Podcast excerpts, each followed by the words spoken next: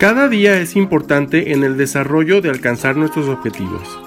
Hay veces que puede haber variaciones en el camino, pero lo valioso de eso es aprender a valorar esos cambios. Sigamos aprendiendo con Monse Ortiz cómo abrazar y amar nuestro proceso. ¡Comenzamos!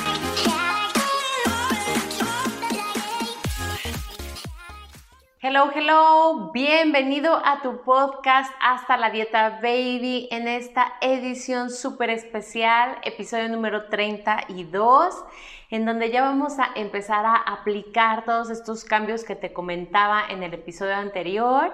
Y el día de hoy tengo el primer análisis de un artículo científico que prácticamente es con el enfoque de conocer, de estar informados, ¿ok? Así que vamos a empezar con lo básico de básicos en, este, eh, en esta nueva sección de artículos científicos y la verdad es que a mí me va a encantar que tú me puedas compartir de qué tema estás tú más interesado para nosotros ir investigando un poquito más allá lo que hay en tendencia sobre ese tema que a ti te interesa actualmente y traerte todo aquello que de manera científica está saliendo a la luz por diferentes investigadores alrededor del mundo.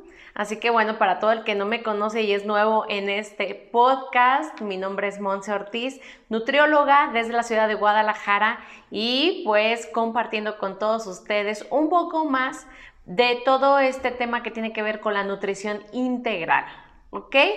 Así que bueno, el día de hoy tengo aquí ya conmigo en mis manos el primer artículo científico del cual vamos a estar platicando y pues como te lo comentaba, necesitamos empezar con la parte súper básica, ¿ok?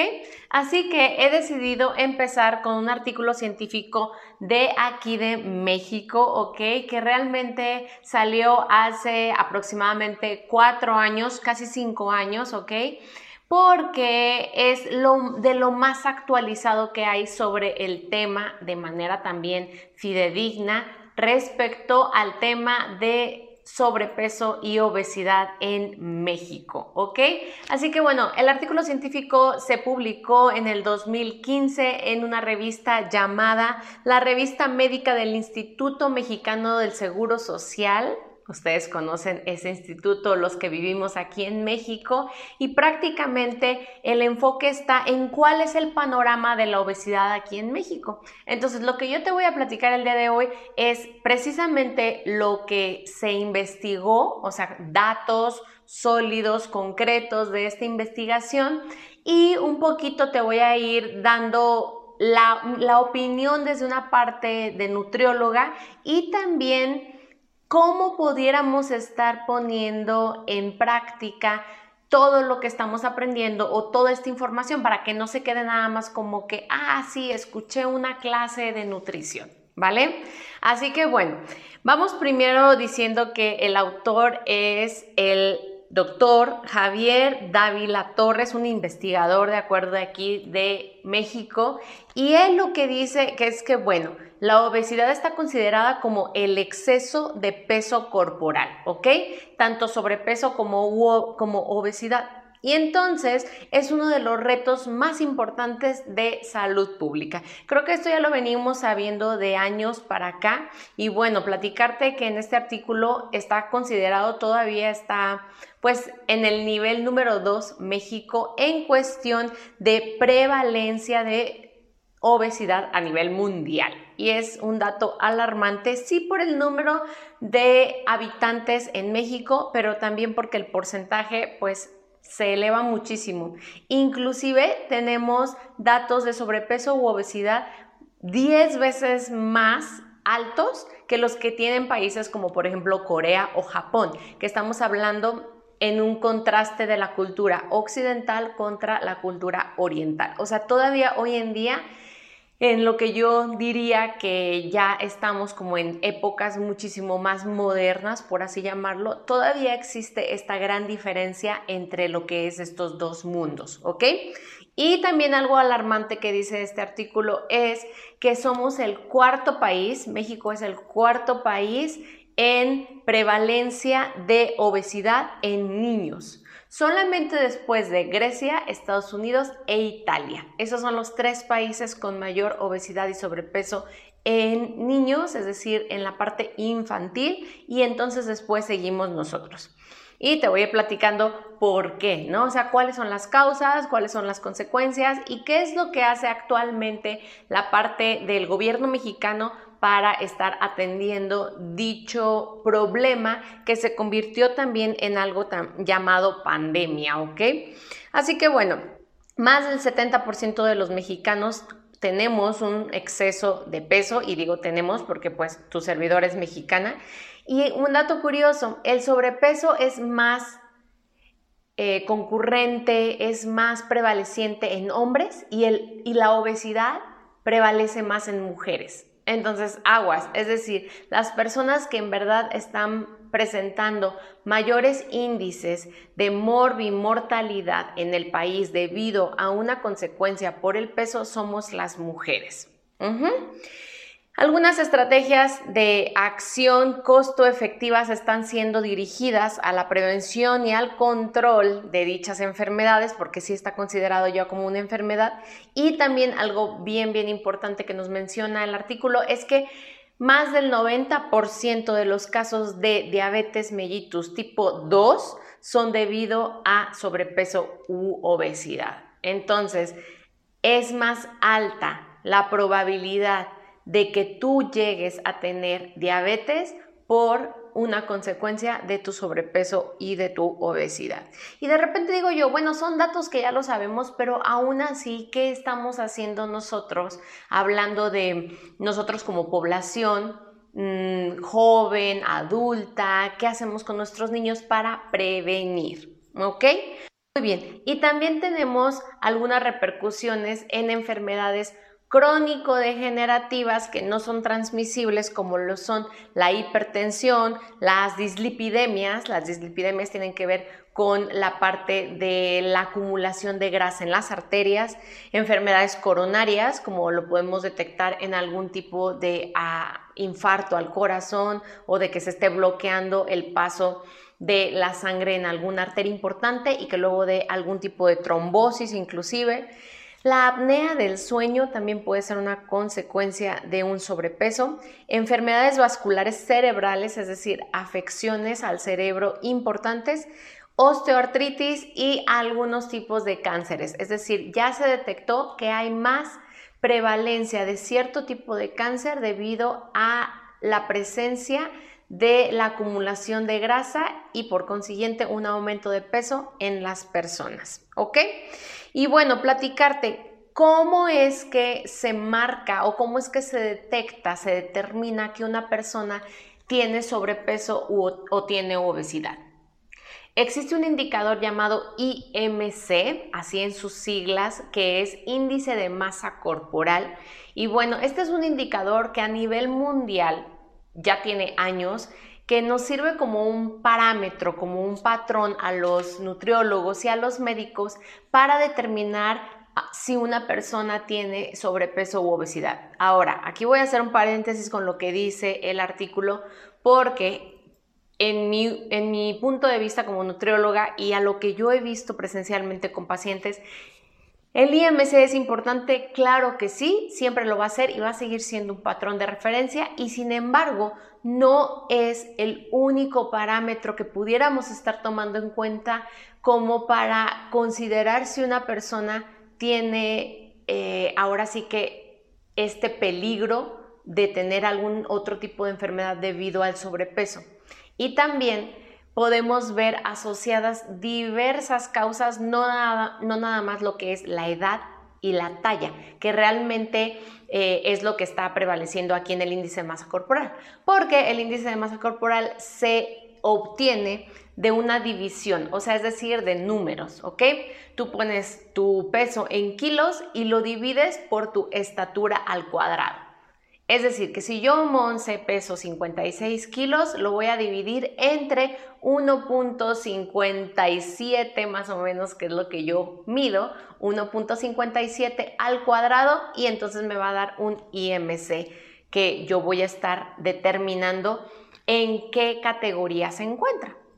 Entonces, al tú poder hacer esto en tu casa, ahorita saca una calculadora y hazlo, calcúlalo de acuerdo a los patrones, a los límites que han establecido organizaciones grandes como la Organización Mundial de la Salud y por consiguiente también aquí toda la norma oficial mexicana, es que si tú tienes un IMC mayor o igual a 25, entonces ya estás considerada como una persona con sobrepeso. Y si tienes un IMC igual o mayor a 30, entonces estamos hablando de que estás considerada como una persona que tiene obesidad. Y bueno, la verdad es que yo sí quisiera que abriéramos un poquito la mente a que no nada más el peso y no nada más la talla van a determinar factores de riesgo en tu salud y también puede ser que si tú te encuentras en un rango arriba de los 25, ok, según estas tablas tú ahorita tienes sobrepeso. Y sin embargo puede ser que estés pasando por algún tipo de cambio metabólico, hormonal, social, familiar, emocional, que esté detonando este número, ¿de acuerdo? Y que entonces de repente necesitamos ser muy compasivos. Yo recomiendo que seas muy compasivo y que no nos encasillemos en un número, ¿de acuerdo?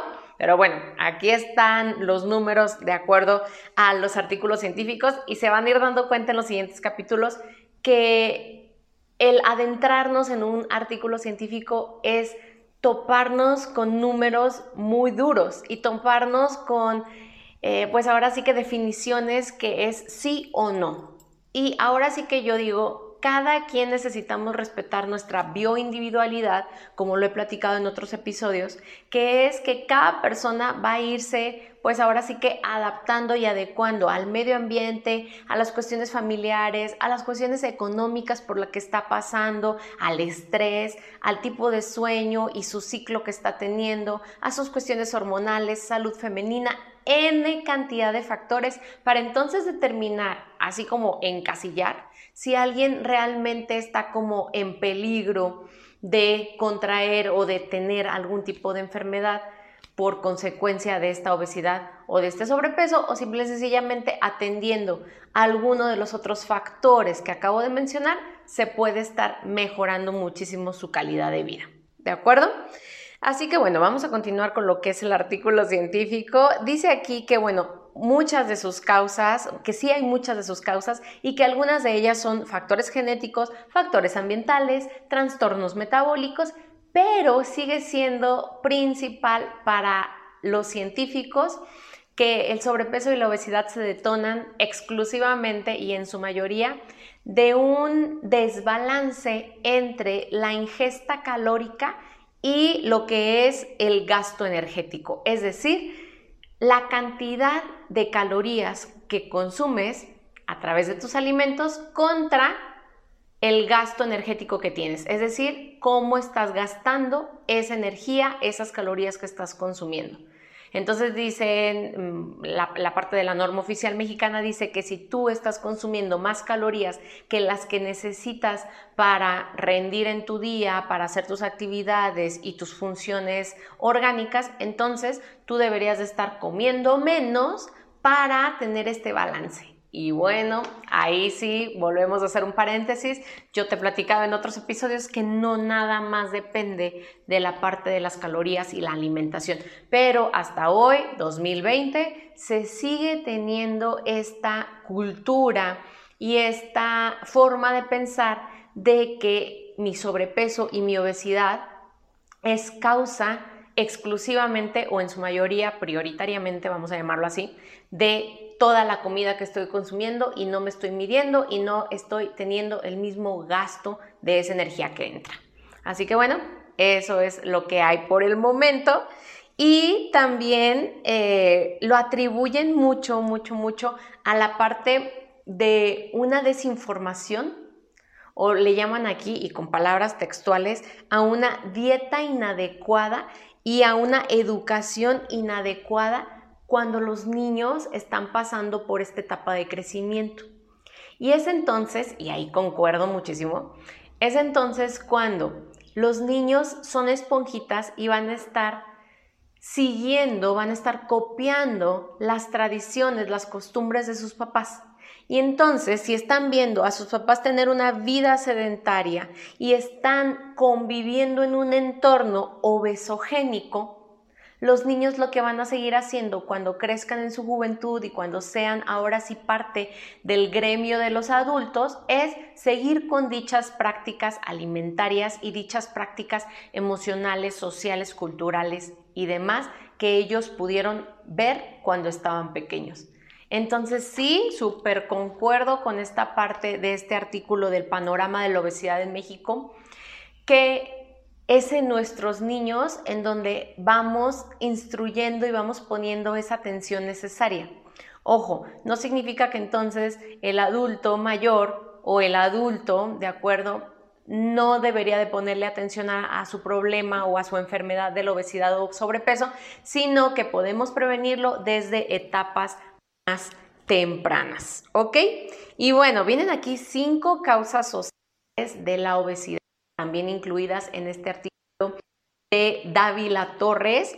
Y dice número uno, el aumento en la disponibilidad a bajo costo de alimentos procesados, adicionados con grasas, azúcar y sal, es una de estas causas sociales. Es decir, ¿cómo entonces yo puedo ir a la tiendita de la esquina o a un supermercado y puedo conseguir a bajo costo una bebida o un alimento que venga súper añadido con azúcar, grasa, sal, que no le está haciendo muy bien a mi cuerpo y lo encuentro tan barato que entonces para mí es muchísimo más accesible comprarlo, consumirlo, me sabe riquísimo, me hago adicto a él y sigo consumiéndolo, ¿ok? Porque es lo que hay de, en alta disponibilidad ahí afuera, por ponerlo así. Número dos, el aumento en el consumo de comida rápida. Y esto, bueno, yo no tengo que explicarlo, ¿de acuerdo? Ustedes saben que el aumento de las hamburguesas fritas, todo lo que tiene que ver con las papas fritas, todo esto como rápido porque no ir y cocinar en mi casa rápido porque no alcancé a prepararme rápido porque es lo que me alcanza, ¿ok? Entonces ha hecho que sea costumbre y entre comillas normal que nuestra alimentación dependa o se base mucho en una comida rápida. Número dos, otra causa social es la disminución del tiempo disponible para preparar alimentos en casa. Y esto lo vimos cuando platicamos todo lo relacionado con el círculo de la vida. Como una de las 12 áreas de este círculo de la vida es tu disposición a aprender y a disfrutar los momentos de preparación de tus alimentos desde casa. Entonces la gente está teniendo menos tiempo para hacerlo y eso es también una causa a la diabetes, a la diabetes sí, y a la obesidad y al sobrepeso, ¿de acuerdo? Número cuatro, un aumento importante en la exposición de publicidad de alimentos que son altos en grasa, altos en azúcar, altos en sal. Es decir, hay demasiado impacto en televisión, en redes sociales, eh, inclusive cuando las personas vamos manejando y en los espectaculares, vamos a algún supermercado y lo que más publicidad tiene es aquello que causa un desbalance en la parte de una nutrición integral. Entonces, ha habido muchísimo más aumento de esta publicidad actualmente. Y número 5, la disminución de la actividad física. Y este artículo científico lo dice hablando general. Actividad física, deporte, movimiento, flexibilidad. O sea, las personas hoy en día no estamos teniendo esa parte tan accesible a activarnos físicamente desde donde estemos y pues eso ha ido también provocando mayores índices de obesidad y de sobrepeso en México. ¿Ok? Y bueno, hablando de manera general, el artículo va así como haciendo un resumen a que le demos más importancia al tema y concuerdo totalmente. Y un dato eh, que la verdad a mí pues me, me atrajo mucho fue que dice, por cada 15 kilos que tú tienes de más en tu cuerpo, de acuerdo al peso ideal que deberías de tener, tú estás aumentando en un 30% el riesgo de una muerte temprana. Y ahí sí, ¿no? Muchos de los mexicanos, muchos de los humanos decimos, nosotros queremos vivir más, queremos vivir más tiempo, vivir mejor, con mejor calidad. Pero entonces, ¿qué estamos haciendo ahora para realmente provocar que haya una longevidad en nuestra vida? ¿Sí? Y bueno, tiene ya 10 años que la norma oficial mexicana en el 2010 dijo, ¿sabes qué? Yo voy a poner unos criterios sanitarios para regular este tratamiento integral de la obesidad y del sobrepeso aquí en nuestro país. Y entonces tiene 10 objetivos, de los cuales los primeros 6 son totalmente de responsabilidad y de voluntad del individuo, es decir, de cada uno de nosotros mexicanos, y los otros 4, bueno, hay un compromiso en conjunto con nuestras organizaciones, ¿ok? Así que bueno, primer objetivo del Acuerdo Nacional para la Salud Alimentaria que tiene que ver con este programa es fomentar la actividad física. O sea, es voluntad de la persona que quiera hacer actividad física. Número dos, que consuma más agua potable. Ok, okay que, que eleve su consumo de hidratación. ¿De acuerdo? De agua para hidratarse más. También totalmente voluntario. Número tres, que reduzca su consumo de azúcar y grasas en bebidas. Y también, o sea, también tú tienes la oportunidad de decidir dejarlo o de decidir reducir ese consumo. Número 4. Aumentar el consumo de frutas, verduras, legumbres, cereales de granos integrales y fibra. También, hoy en día, no me dejarás mentir, existe ya información y también la alternativa de consumir este tipo de em, alimentos, de grupos de alimentos en mayor, pues ahora sí que mayor frecuencia. ¿Ok? Número 5. Mejorar las decisiones conforme o con base al etiquetado de los alimentos. Es decir, que haya una educación de tu parte en la cuestión de que tú agarras un alimento en el supermercado, en la tienda y detectes por medio de la etiqueta si te lo vas a comer o no, si lo vas a comprar o no, dependiendo de tus objetivos en ese momento en nutrición. Y la número 6 es promover y proteger la lactancia materna exclusiva. Qué importante. También es decisión de la mamá el poder seguir mínimo seis meses, que es lo que esta norma determina, dándole pecho exclusivo a su hijo. ¿Ok? Y hay otros cuatro puntos, cuatro objetivos que tiene este acuerdo que vamos construyendo en conjunto con la parte del gobierno, que es la reducción del consumo de azúcares y edulcorantes esto, la verdad, sí nos tienen que apoyar bastante la parte de las empresas que fabrican los, eh, pues ahora sí que los alimentos. Reducir el consumo diario de grasas saturadas y trans, ¿ok? Totalmente. Si algo en tus etiquetas puedes detectar que diga con grasas trans, no lo consumas, es de lo más dañino que hay, ya se dio cuenta la parte del gobierno y tiene ya 10 años diciéndote no lo consumas. Y también que nos ayude la parte de la empresa, la parte de la industria alimentaria a reducir esas grasas trans y mejor elegir las monoinsaturadas o poliinsaturadas.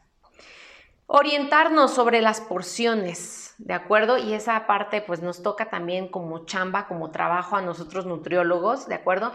¿Qué tanto es tantito y qué tanto ya me pasé? ¿Ok? Y eso la verdad también tiene mucho que ver con una parte mental, con una parte emocional, eso no lo digo. Pero sí,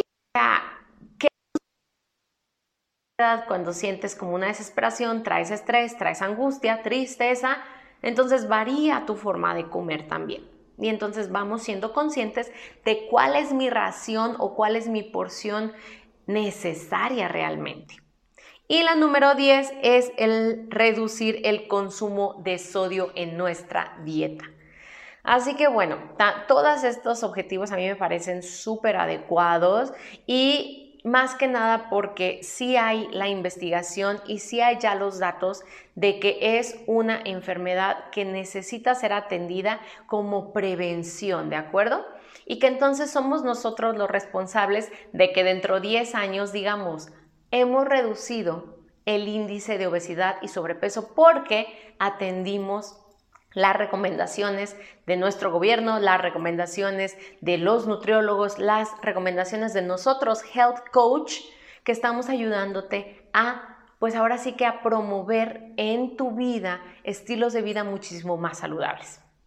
Y ya para terminar, bueno, el IMSS, que es este Instituto Mexicano de Seguridad Social, tiene diferentes programas y proyectos de interés social que tú puedes estar contactando en sus redes sociales y pues de repente como también hacernos muy responsables nosotros porque la información existe y los programas de ayuda existen, ¿de acuerdo? Solo falta, como dice el artículo y yo, de acuerdo, nuestra disposición, no, nuestro interés y que no nada más se quede con me lo dijeron, sabía la información, sino que gracias a esta información que está recibiendo ahorita en este episodio número 32 de nuestro podcast hasta la dieta baby o a través de N cantidad de medios de información y entonces lo pudiste atender, lo pudiste comprender y hacer parte de tu día y de tu vida. Wow, pues gracias por acompañarme el día de hoy a toda esta parte informativa de nuestros artículos científicos, una nueva sección en nuestro podcast y me va a encantar tu retroalimentación.